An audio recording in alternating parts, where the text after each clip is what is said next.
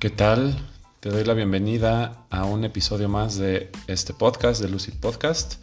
Yo soy Paco Elizalde, tu anfitrión, y esta conciencia que te comparte un poco de su experiencia, de su visión, a través del cuestionamiento y la observación de mi realidad. Obviamente aclarando que no es como que tenga una verdad absoluta, sino simplemente eh, esta hambre de compartir y de poder vivenciar experiencias para tratarlas contigo. Te agradezco enormemente por estar aquí un episodio más. Muy feliz, muy, muy agradecido de estar aquí en este plano terrenal un día más para poder realizar todo aquello que, que pues que está en mis actividades. Y dentro de esto pues se dio todo para grabar este episodio que me emociona bastante de un tema que en lo personal está muy ligado a mi proceso de vida actual, que es la libertad. Antes que nada yo te suelto esa pregunta para que puedas hacer este cuestionamiento. Para ti, ¿qué es la libertad? ¿Qué considerarías que es la libertad? Hay ideas y conceptos que pueden ser tan personales pero que a veces ni siquiera aterrizamos. Entonces, bueno, aquí con esa pregunta vamos a iniciar este nuevo episodio y con una frase que espero que te guste, que me encontré por ahí del libro de El Quijote de Miguel de Cervantes Saavedra, que es un extracto el cual dice así. La libertad, Sancho, es uno de los más preciosos dones que a los hombres dieron los cielos. Con ella no pueden igualarse los tesoros que encierran la tierra y el mar. Por la libertad así como por la honra, se puede y debe aventurar la vida. Comenzamos.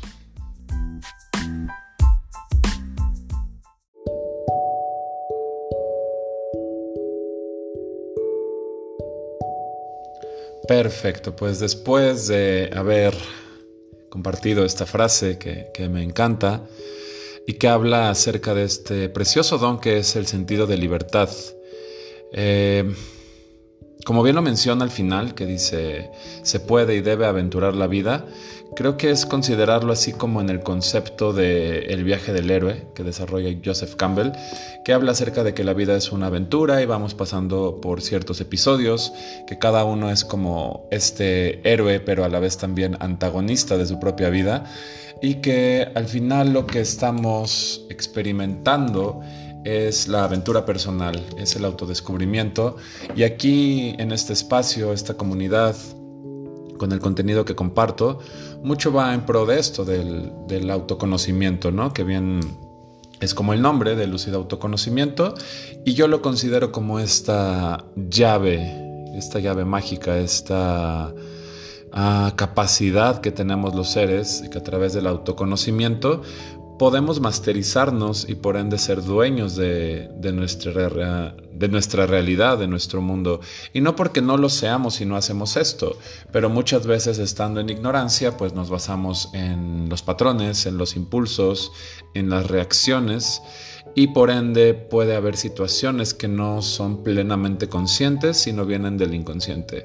Bueno, sabemos que casi todo lo que hacemos es desde el inconsciente, pero aquí la idea con ese autoconocimiento es poder conocer incluso cómo funciona esta parte inconsciente. No tanto controlarla, porque el control puede venir de esta parte baja del ego, sino más como a partir de la comunión, a partir de la alineación de los aspectos y diferentes capacidades que tenemos. Entonces, entendiendo cómo funciona la mente, porque también es importante recalcar que la mente va dirigida hacia lo conceptual, así es como se ha ido moldeando a través de la historia y a través de, la parte social en la que estamos ahora inmersos, este mundo moderno que va muy dirigido a las formas, que va muy dirigido a las etiquetas, a lo que es externo.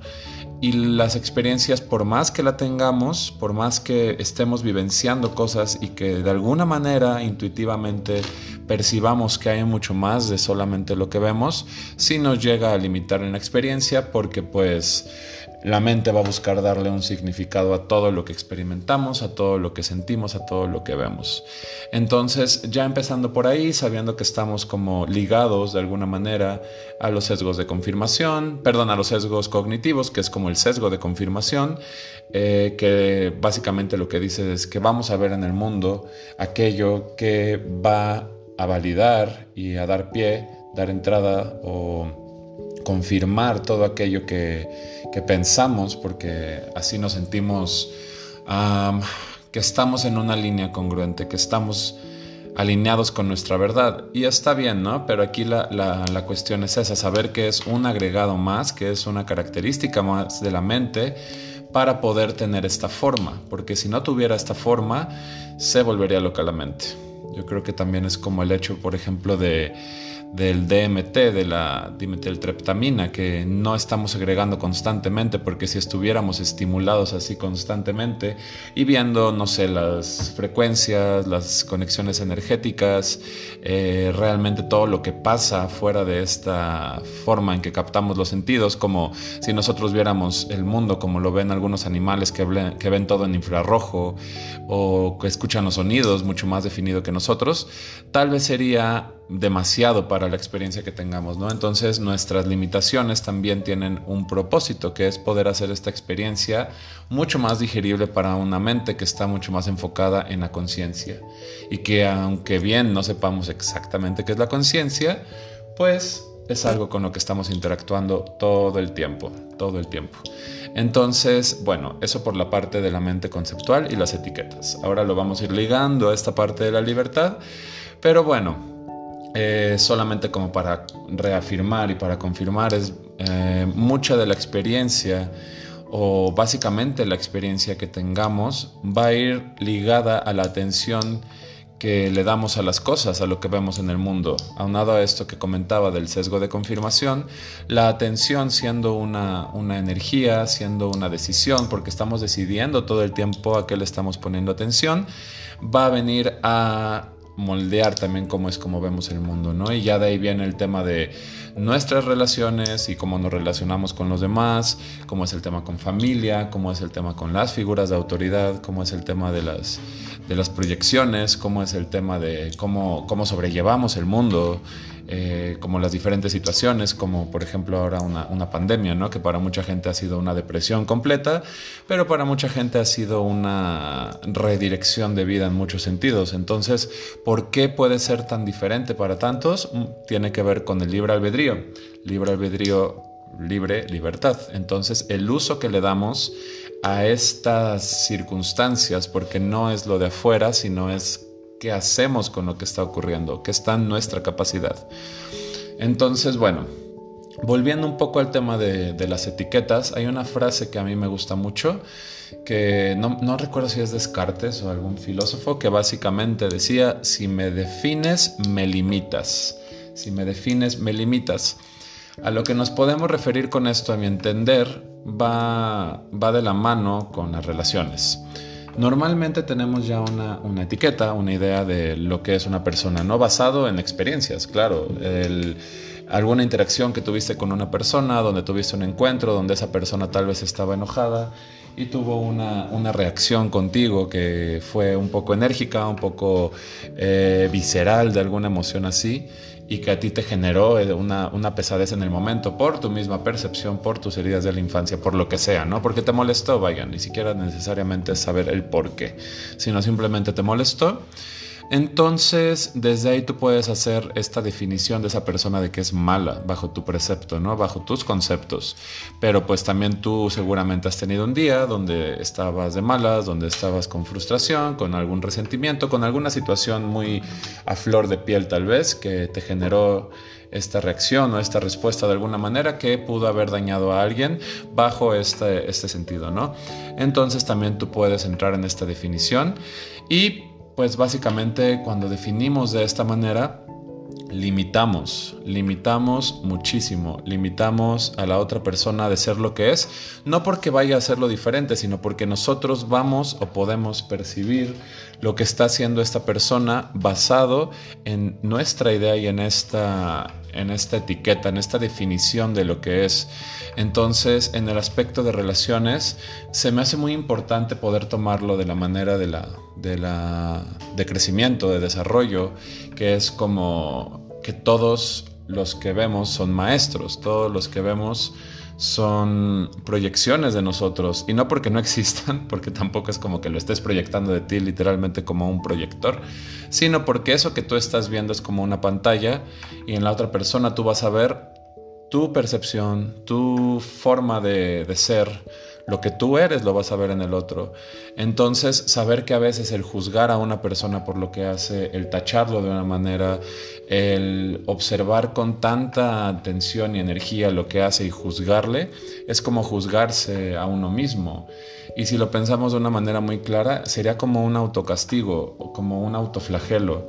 Muchas veces podemos funcionar Ah, psicológicamente para sentir algo, para hacernos daño incluso, el poder ver a los demás con sus errores muy marcados y de hecho es una de las cosas por las que remarcamos tanto los errores. Obviamente tienen un peso, pero si lo piensas de una manera, casi siempre tienen un peso mayor las, situaciones malas o los, actos malos bajo tu juicio que las cosas buenas, que claro que en el momento lo notas y te hace muy feliz y todo, pero si te fijas, el, acto de algún tipo de daño que te llegó a ti es, va a durar más tiempo o es posible que dure más tiempo. Entonces, mucho tiene que ver con, todo esto, con el, el juzgamiento hacia el otro. Si lo pensamos de una manera muy neutral, y de una manera muy... desde esta parte metafísica, realmente no existe el otro, todo es una unidad, estamos ligados completamente el uno al otro. Y si tomamos estas posibilidades de a través de las experiencias aprender a conocernos y saber qué cosas podemos fortalecer, qué cosas podemos trascender, qué cosas podemos fomentar, es un uso inteligente, amoroso, consciente del libre albedrío. Es como esta libertad fundamentada y cuando tú te permites ver a los demás, alejarte un poquito de ese juzgamiento, de esa visión, porque al final es como un programa, cuando decides de alguna manera cambiar un poquito ese programa paso a paso, no tiene que ser el cambio enorme, simplemente es primero la convicción de, de empezar a cambiarlo y a decir, ¿sabes qué? Me gustaría ver el mundo diferente, me gustaría dejar de juzgar a los demás y por ende dejar de juzgarme tanto a mí y dar esa libertad, dejar que el otro sea y saber que no te está haciendo daño, que no es algo personal, que no va contra de ti, así como lo tuyo no va contra de alguien, sino que realmente lo que está haciendo el otro es simplemente porque es lo que puede hacer con lo que tiene, con lo que es y con lo que quiere hacer y no tiene que ver contigo, tiene que ver con esa persona. Entonces, realmente esto va a abrir o puede abrir la experiencia a algo mucho más nutritivo, a saber que, que todos estamos aquí para gozar, que todos estamos aquí para realmente poder ser lo que somos y que no, no, toparnos con paredes que de repente nos pueden juzgar o nos pueden... Y que bueno, también el sentido de libertad puede hacer que ni siquiera te importe lo que piensen, ¿sabes? Pero más allá de eso, como estar en esta comunión y en esta línea y en este apoyo colectivo para toda esta experiencia poder hacerla mucho más integral, mucho más agradable, para poder ah, cada quien fomentar eso en el uno al otro a través del ejemplo y no nada más de los actos, sino desde la misma energía. Muchas veces nos damos cuenta, como en el episodio anterior lo hablábamos de la intuición, que a veces ya sabemos y nos da como una vibra las cosas, podemos decirlo así Así puede pasar con las respuestas de las otras personas. Muchas veces hay alguna respuesta que puede estar con palabras como positivas o palabras eh, de, ayuda, pero detrás de eso hay cierta envidia y tal, ¿no? Y bueno, ya es la lucha personal de la persona. Pero ¿qué tal que esta realidad fuera un poco más allá y fuera realmente que te están deseando el bien, que te están aportando que desde su mundo interno? Entonces esa misma energía la están transmitiendo y está llegando a uno. y es Claro que la labor no es hacer la tarea por otros porque no se puede. Es ya la cuestión de cada quien de cómo va sobrellevando esto, de cómo le va haciendo para masterizarse, para integrarse y amarse mucho más profundamente y por ende la experiencia que tenga fuera va a cambiar. Entonces ese uso de la libertad va a estar mucho más ligado a no estar tanto en una polaridad, no va a estar en la etiqueta de, del bien y del mal, de lo que es luminoso y lo que es oscuro. porque bueno, ya hemos hablado de esto antes, pero realmente la polaridad es lo mismo solamente en diferentes polos, pero son los mismos aspectos. Y la forma más clara de explicarlo es como, como el frío y el calor. El frío y el calor son opuestos, pero ¿qué es lo que son? Son temperatura. Ambos son temperatura. Así es esto, así es la conciencia y la conciencia va a estar ahí, pero nosotros decidimos a dónde queremos llevar nuestra atención para poder eh, tener esta esta experiencia de la manera que, querramos. Entonces, el poder conocer estas etiquetas que ponemos y bajarle un tanto a los decibeles, y aquí es donde puede entrar la meditación, los ejercicios como el journaling, los ejercicios como incluso grabar una una eh, nota de voz para uno mismo, expresando aquello que siente, expresando aquello que, que, es como su realidad y también las cosas que le molesta, porque muchas veces ni siquiera nos atrevemos a hablar aquello que nos molesta y pensamos que tenemos que decírselo a alguien, pero lo que ahí podemos hacer es expresarlo simplemente, sacarlo de nuestro sistema.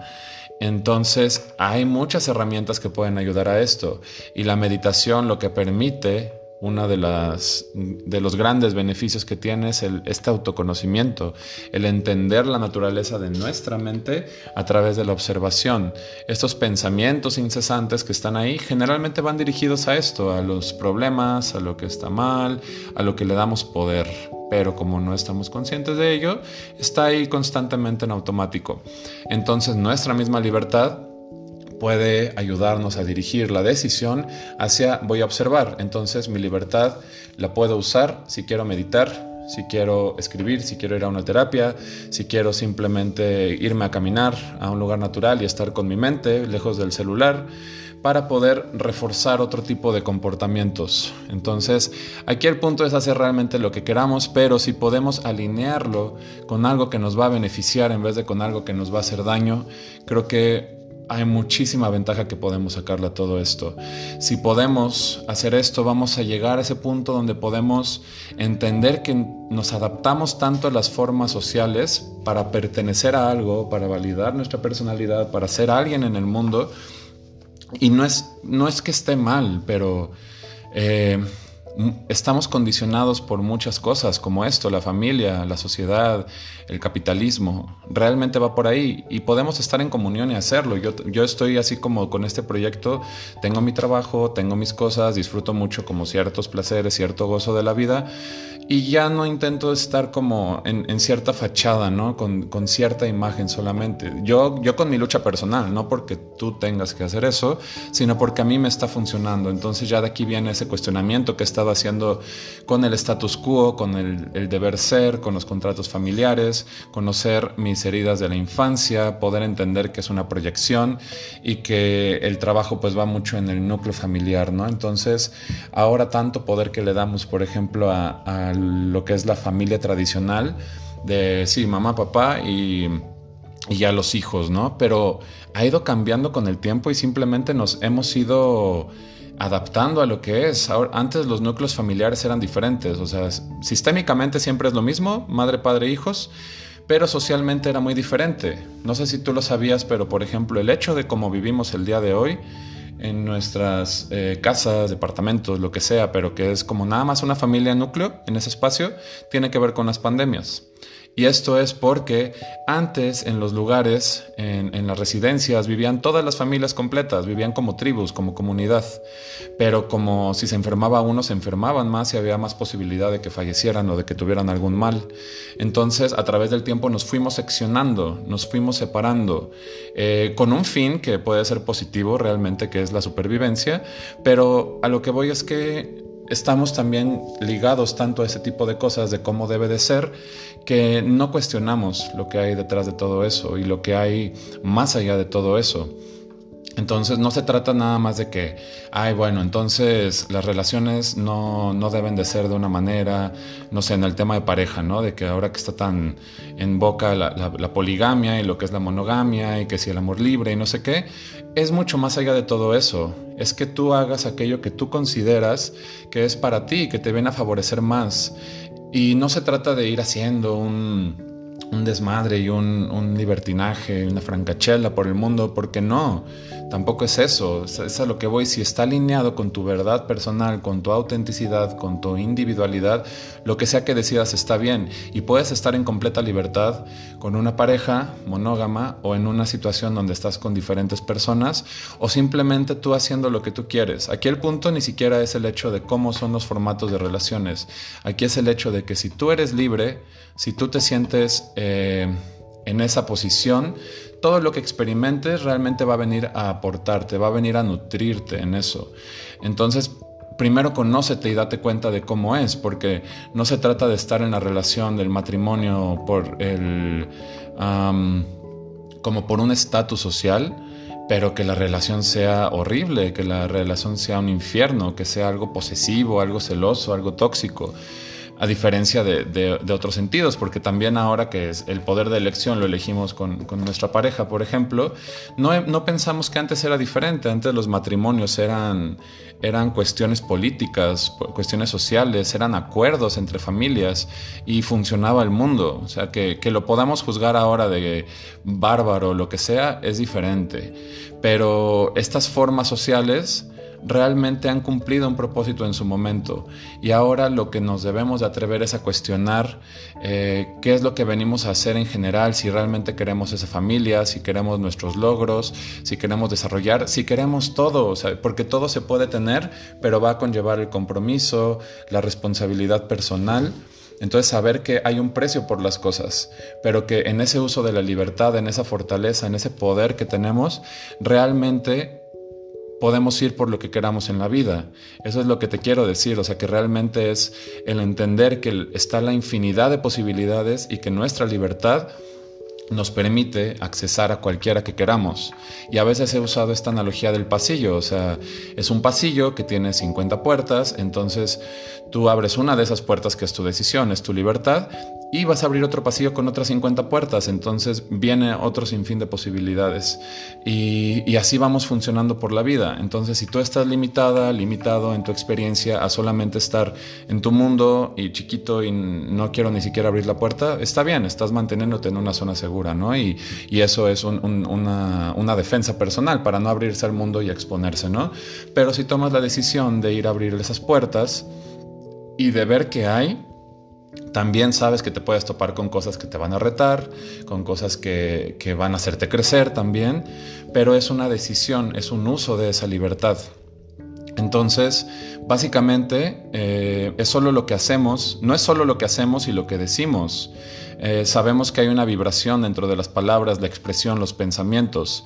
Es desde dónde estamos haciendo las cosas la energía con la que estamos creando y manifestando las cosas, la energía con la que estamos accionando, pero también la energía que estamos poniendo detrás de esa acción.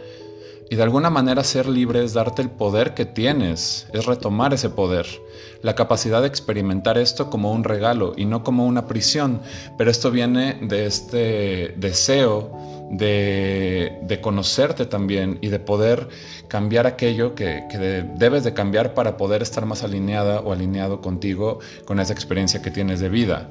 Entonces, eh, simplemente como para poder puntualizar todo esto, este regalo ahí está, pero puede estar este regalo dentro de esa jaula y ni siquiera va a haber un candado, esa va a estar abierta todo el tiempo, pero pues no nos permitimos abrirla por lo que sea, ¿no? O sea, puede ser por ignorancia, puede ser por miedo, puede ser por confusión, por respetar una lealtad, lo que sea, ¿no? Pero ahí está la posibilidad y te invito a que cheques esas posibilidades en tu vida. Todos la tenemos y es una maravilla poder estar vivos, o sea, independientemente de cualquier cosa. Nada más es como realmente poder decir, sí, sí soy libre y sí, yo decido. Entonces, no solamente como con esta visión del, del positivismo tóxico del que a veces se habla, ¿no? Eh, no, no es hacer mención a esto, sino es desde un plano real, desde un plano crudo, porque también esta libertad va a conllevar estos retos que te menciono y toparte de repente con, con algunas paredes o lastimarte o estar en una posición que va a ser incómoda. Claro que sí, pero si queremos estar felices también hay que estar dispuestos a, estar tristes. Entonces es como querer el todo en la vida nos puede llevar a tener experiencias tan nutritivas Y no tiene que ser todo rosa y bonito, no, pero va a ser algo real, va a ser algo verdadero y algo que te va a permitir llevar tu vida al siguiente nivel, si así lo deseas, si así usas tu libertad. Y ah, bueno, ya sé que es un tema extenso, tampoco quiero hacerlo de una hora. Yo creo que abarqué eh, bastante de lo que quería decir. Espero por ahí tus comentarios, tus dudas, tus preguntas. Por ahí voy a estar haciendo contenido un poquito referido a esto. Si quieres interactuar, eh, y compartir este mensaje con personas que sientas que le puede ayudar. Está eh, maravilloso el poder compartir esto en comunidad, a nuestra gente cercana, porque al final este es el sentido de libertad que usamos también como para desear estar mejor cada día, ¿no? Y poder disfrutar esta experiencia entera, estar en esta plenitud constante, porque es nuestro derecho, es esa capacidad que tenemos. Estamos aquí y podemos lograrlo. Entonces termino este podcast con una frase que también viene a, reafirmar o a aportar en este tema de la libertad, que es la libertad de uno termina donde comienza la del otro. Te dejo esa reflexión, no la voy a desarrollar. Si tú quieres poner tus comentarios y pensar simplemente en lo que representa para ti esta frase, la libertad termina, la libertad de uno termina donde comienza la del otro. ¿Va? Perfecto. Te mando un abrazo grande. Gracias por escucharme, gracias por compartir esto y hasta la próxima.